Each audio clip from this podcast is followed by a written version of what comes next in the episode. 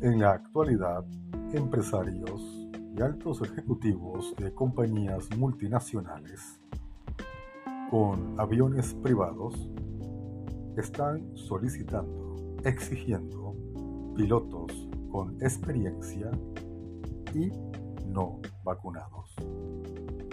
Ellos, después de una exhaustiva investigación y estudio de lo que acontece con los pilotos comerciales y algunos privados con el plan completo de vacunación, que han fallecido, otros están afectados con miocarditis y otras patologías, han optado y han decidido contratar pilotos no vacunados.